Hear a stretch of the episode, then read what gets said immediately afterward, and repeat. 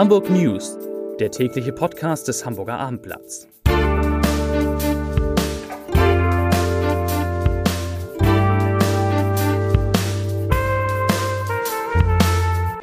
Herzlich willkommen. Mein Name ist Lars Heider und heute sprechen wir, wir über mehr fremdsprachlichen Unterricht an Hamburger Schulen, also an Unterricht zum Beispiel auf Türkisch. Außerdem geht es um einen neuen Bundesliga-Club, den Hambi, Hamburg, Hambi, Hamburg quasi geschenkt bekommen hat. Über, wir sprechen über die erstaunliche Entwicklung der Pendlerzahlen und wir müssen einmal sprechen über unseren ehemaligen Arbeitsplatz, über das Gebäude, in dem früher das Hamburger Abendblatt gesessen hat und das jetzt eine ganz neue Funktion bekommt. Die Kollegen gucken mich ganz entsetzt an. Warum eigentlich? Keine Ahnung. So, zunächst aber wie immer drei Nachrichten in aller Kürze. Nachricht Nummer eins. Eine U-Bahn der Linie U1 ist heute Vormittag in Wandsbeck um kurz nach 11 Uhr mit einem umgestürzten Baum kollidiert. Das habe ich auch noch nie gehört. Wie die Feuerwehr mitteilt, wurde dabei der Fahrer im Führerhaus eingeschlossen und nach aktuellen Informationen gibt es vier Verletzte, davon einer mittelschwer und drei leicht. Die 199 Fahrgäste mussten evakuiert werden und dann mit Bussen zu ihren Zielen gebracht werden. Ja, das war auf der Linie U1. Nachricht Nummer zwei, der Termin könnte prominenter kaum sein. Zwei Tage vor der Bürgerschaftswahl, am 23. Februar, will die Bewegung Fridays for Future von Hamburg aus ein Signal für den Klimaschutz senden.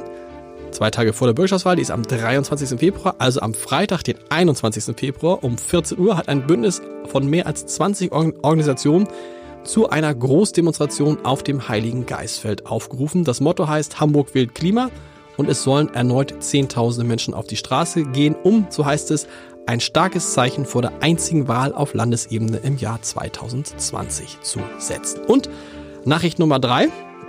Edding kennt, glaube ich, jeder. Edding, das sind die Textmarker. Das ist was, was Tempo für Taschentücher ist. Ist Edding für Textmarker. Hund, nahezu 100% Bekanntheit. Und äh, Edding äh, wird demnächst in einen Bereich gehen, mit dem man erstmal gar nicht rechnet. Edding wird nämlich groß in den Tattoo-Markt einsteigen. Die haben in den vergangenen Jahren eine neue eigene Tinte entwickelt, weil Edding sagt, die Tinten, viele der Tinten, die heute in Deutschland im Einsatz sind, sind äh, kompliziert. Die werden, haben also eine eigene Tinte entwickelt und werden jetzt in diesem Jahr ein erstes Tattoo-Studio eröffnen und dann groß in diesem Markt einsteigen. Der ist deshalb so groß, weil 40 Prozent der allein der 19 bis 27-Jährigen tätowiert sind. Alle gucken mich im Studio an. Ich bin es nicht. Wer mehr wissen will über die Pläne von Edding, der sollte sich anhören heute Abend unter www.abendblatt.de slash Entscheider mein Gespräch, das ich mit Per Ledermann, dem sehr sympathischen Geschäftsführer und Vorstandsvorsitzenden, Geschäftsführer ist Quatsch, Vorstandsvorsitzenden von Edding geführt habe. Da erfährt man übrigens auch, das war mir nicht klar, dass es tatsächlich einen Herrn Edding gibt. Und Herr Edding lebt bis heute in Hamburg, ist ein älterer Mann, über 90 Jahre. Es gibt einen Herrn Edding, das ist gar kein Kunstbegriff. Vier liebe Kollegen sind heute im Podcaststudio. Ich fange an mit Steffen Preisler aus unserer Wirtschaftsredaktion. Steffen, ihr habt ganz interessante Zahlen, dass es Pendler, dass es viele Pendler gibt, die von Hamburg von außerhalb nach Hamburg pendelt, das ist klar. Es sind ungefähr wie viel? 250.000 jeden das Tag? Das sind 258.000. Jeden Tag. Das war mir klar. Aber mir war nicht klar, dass es auch gar nicht so wenig Leute gibt, die zum äh, Arbeiten von Hamburg ins Umland pendeln und dass diese Zahl offensichtlich in den vergangenen Jahren gestiegen ist.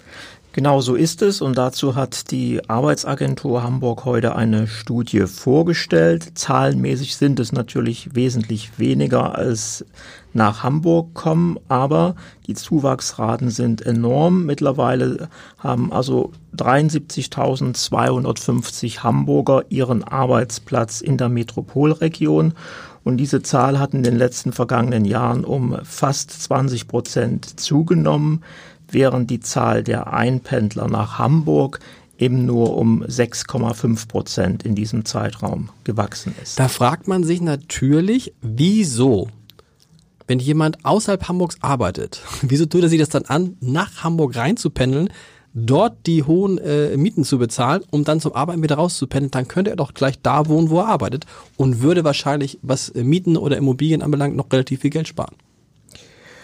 Hammerfrage es ist ja nicht, es kann ja sein, dass der Partner oder die Partnerin sozusagen ihren Stimmt. Arbeitsplatz in Hamburg hat und sie auch dann am Ende bestimmt, wo gewohnt wird, äh, Hamburg besser eingeschätzt wird als Wohnort als das Umland.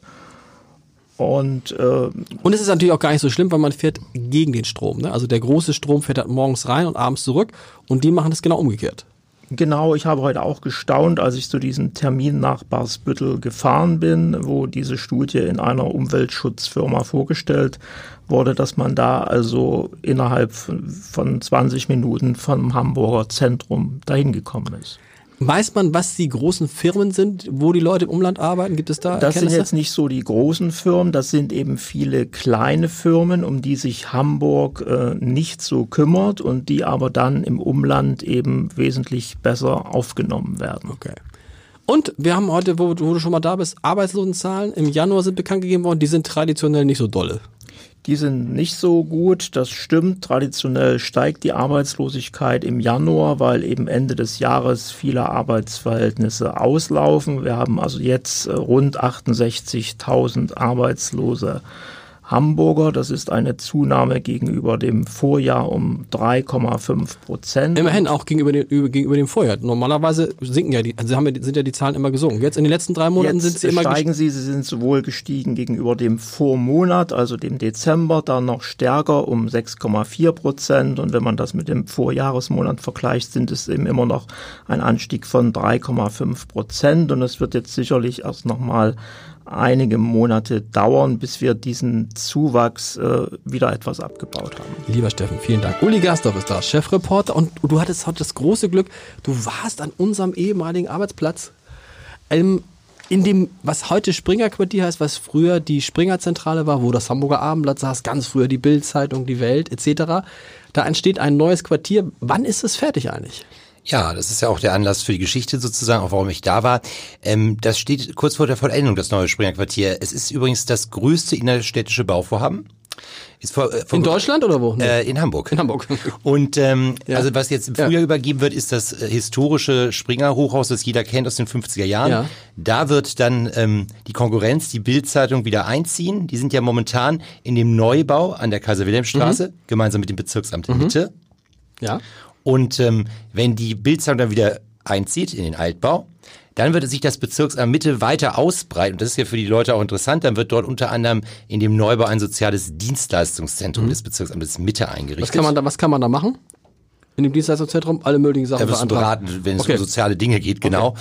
Ähm, was noch spannend ist natürlich, wir reden ja wie gesagt von dem Altbau. Ja. Und dann wurde ja der gesamte Mitteltrakt eine Riesenfläche abgerissen. Genau. Und dort wird ähm, der Wirtschaftsprüfer KPMG mit seiner großen Zentrale einziehen. Okay, sitzen Sie bisher an der Hafen City oder wo sitzen äh, Ludwig, Ludwig Erhard Straße. Okay. Und was man sich natürlich fragen muss, ob das die Stadt noch braucht, es werden auch wieder etwa zehn neue Einzelhandelsflächen dort entstehen. Gibt es da schon Mieter? Hast du schon was gehört? Ab Mitte des Jahres, äh, sagt der Projektentwickler, das ist übrigens Momeni, okay. ähm, ab Mitte des Jahres werden die mit der Vermarktung beginnen. Sie setzen mal wieder auf Gastronomie. Sie wollen also gerne Gastronomie dort haben ähm, und vielleicht auch kleinteiligen Einzelhandel. Okay. Muss man schauen. Und ähm, ich habe noch was. Na? Es werden auch, was ich ganz spannend finde, es werden also in diesem großen Gebäude, wo auch KPMG Wohnungen. einzieht, auch 53 Wohnungen kommen. Okay. Die allerdings frei finanziert sind und damit dann so bei etwa 18 Euro kalt pro Quadratmeter liegen werden. Aber vermietet. Vermietet. Es geht nicht um Eigentumswohnungen. Es geht um Mietwohnungen, ja. 18 Euro. Wer zahlt 18 Euro um dann mitten? Das ist so eine mittelgute Ecke, oder? Gut, willst, willst du da wohnen wollen? Ich nicht. Ich möchte nicht da wohnen wollen. Es gibt aber nebenan in den Stadthöfen ja auch 90 ja. Wohnungen zum Beispiel. Die sind voll vermietet. Das ist so Menschen, die halt ähm, viel Geld haben und vielleicht auch pendeln, das nur so in der Woche benutzen. Die dann, nämlich, das sind die, das sind die Menschen, das sind die Pendler, die dann im Umland genau. arbeiten und sich nämlich für 18 Euro, 18 Euro. Gut. Was hast du gesagt? Wann ist erst, gibt es eine richtig große Party zur ersten Eröffnung? Nee. Also äh, ganz kurz, wie gesagt, Springer zieht jetzt um im, äh, also kriegt das wird so im, denke ich, im Juni umziehen, dann läuft der andere Mietvertrag aus. Und ich sag mal, bis da richtig Leben in der Bude ist, also KPMG ist und so da ist, wird es schon noch so bis Ende des Jahres dauern, okay. bis die eingezogen sind. Weiß man eigentlich, in diesem Altbau gab es ja das legendäre Büro von Axel Springer. Haben die das erhalten? Ja. Gibt es das ist der Wahnsinn. Die haben, das ist, ist ja so Holzvertiefung, genau. das Verlegerbüro. Die haben die gesamte Holzvertiefung komplett abgenommen, okay. haben sie nummeriert und haben sie dann nach der ganzen Sanierung der ganzen Wände, haben sie alles wieder originalgetreu hergerichtet. Wow. Und das wird jetzt dann einfach genutzt für Konferenzen und sonst was alles, ne? Von dem, was von Springer noch übrig ist. Genau, die noch da sind. Viel ist es nicht mehr. Vielen Dank, liebe Uli. Edgar Hasse ist da aus unserer Lokalredaktion. Edgar, du hast dich heute beschäftigt mit fremdsprachlichen Unterricht in Hamburger Schulen. Ich wusste gar nicht, dass es sowas gibt. Herkunftssprachlicher Unterricht. Herkunftssprachlicher Unterricht. Heißt also, erzähl selber, an Schulen gibt das gibt es schon länger. Zunächst einmal Marebem. Das soll arabisch sein und okay. heißt Hallo. Wow. Ich habe es nicht ganz korrekt ausgesprochen, Gerne. aber so in der Richtung geht es. Also es gibt das seit ähm, 2016, dass Migrantenkinder ähm, ihrer Muttersprache hier in Hamburg lernen können. Es gibt insgesamt zwölf Sprachen. Okay. Ganz neu ist eben auch Arabisch und Farsi und Dari. Das ist also jetzt alles möglich. Und ganz hoch im Kurs liegt natürlich Türkisch. Türkisch. Genau. Und was ist es dann? Muss man sich das so vorstellen, dass die Schüler Fächer in ihrer jeweiligen Landessprache haben? Also ja, haben die dann Deutsch und Türkisch? Genau, also Deutsch und Türkisch. Und nee, ich meine Deutsch, also Deutschunterricht in Türkisch gibt's nicht. Oder gibt es Matheunterricht auf Türkisch? ja, es gibt auch bilinguale Schulen in Hamburg, davon gibt es einige, wo sozusagen auch der Unterricht in einer zweiten Sprache Klar. stattfindet. Natürlich das ist, aber, das ist aber hier das nicht gemeint. Okay, was ist hier gemeint? Damit also wenn ich jetzt verstehe. ein Kind einer türkischen Gastarbeiterfamilie ja. wäre oder ein Enkelkind, könnte ich jetzt Türkisch lernen, besuche ja. nach wie vor regulär den Deutschunterricht. Ah, okay. Und während eben dann der türkische Unterricht stattfindet, und die anderen Kinder aus meiner Klasse, die Hamburger Kinder aus Blankenese beispielsweise, die besuchen dann eben ein Deutschangebot, einen Kurs. Okay. Und ich besuche dann eben Türkisch. Können die, die deutschsprachigen Kinder auch Türkisch lernen, theoretisch? Wenn die das wollen, ja. ja. Das Interesse ist natürlich gering. Sie wollen natürlich eher eine Weltsprache lernen wie Englisch. Wie viele Kurse davon gibt es? Du hast gesagt zwölf, hab ich gesagt zwölf Sprachen? Also man muss sagen, es gibt zwölf Sprachen im Angebot. Das ist sehr viel. Und Herr Rabe heute, Thies Rabe hat das Der sehr eloquent vorgestellt. Ja und äh, hat darauf hingewiesen, dass Hamburg äh, mit Berlin führend ist in der Vielfalt der Sprache. Wir haben 4000 Schüler, die das lernen und ungefähr 80, 84 Kurse. Vielen Dank, lieber Edgar. Und Iris, jetzt hätte ich beinahe gesagt, hätte ich beinahe den falschen Namen gesagt. Iris Müttlach ist da. Das ist, es steckt noch so drin aus unserer Sportredaktion.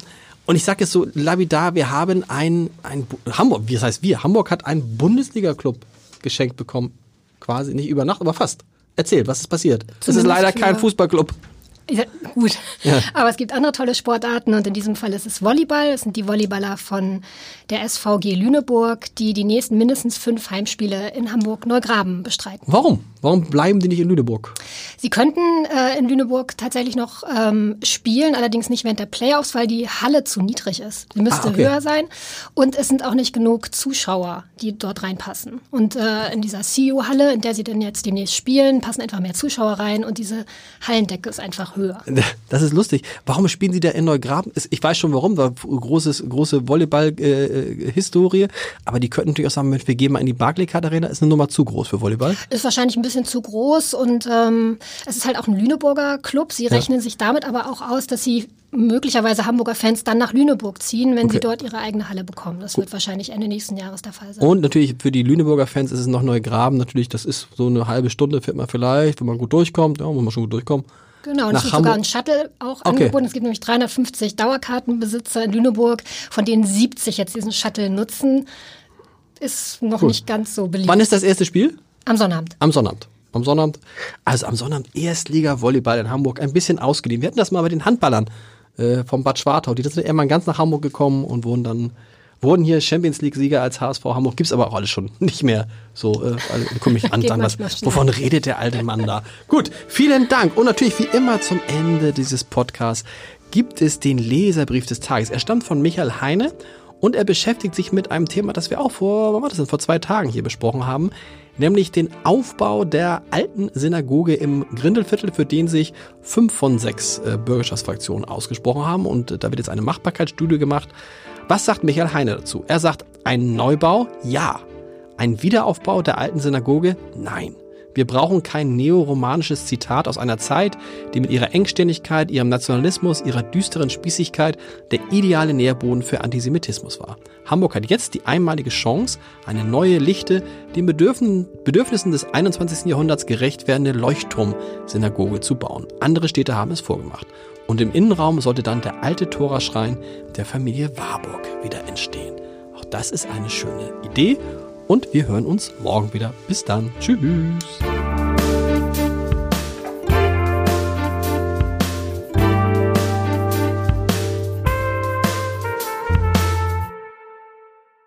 Weitere Podcasts vom Hamburger Abendblatt finden Sie auf abendblatt.de slash podcast.